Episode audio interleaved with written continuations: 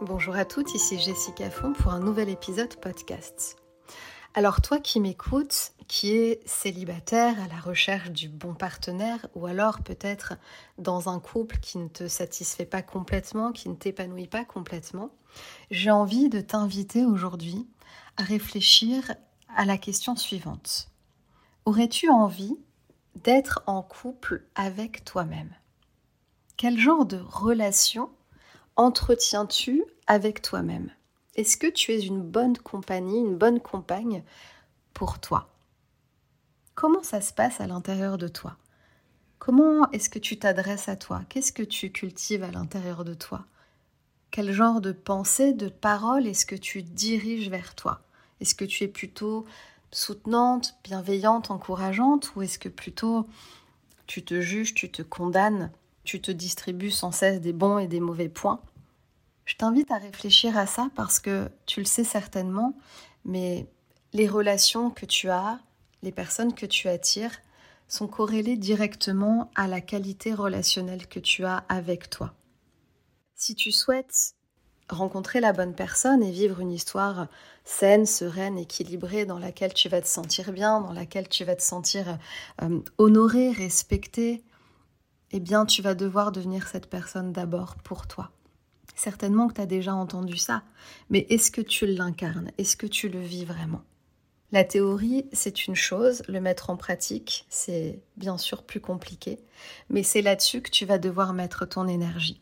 Pour rencontrer la bonne personne, il va déjà falloir que toi, tu deviennes un espace énergétique accueillant pour toi et pour l'autre.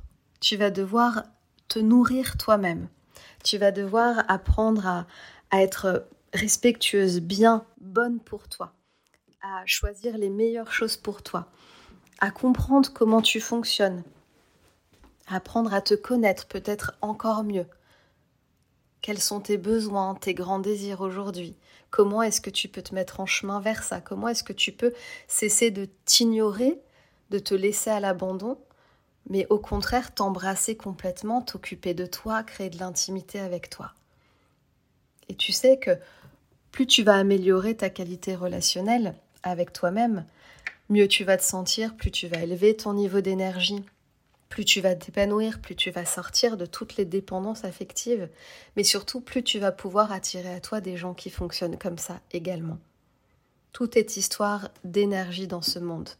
Alors vérifie sur quelle strate énergétique tu es et quel genre de personne tu as envie d'attirer.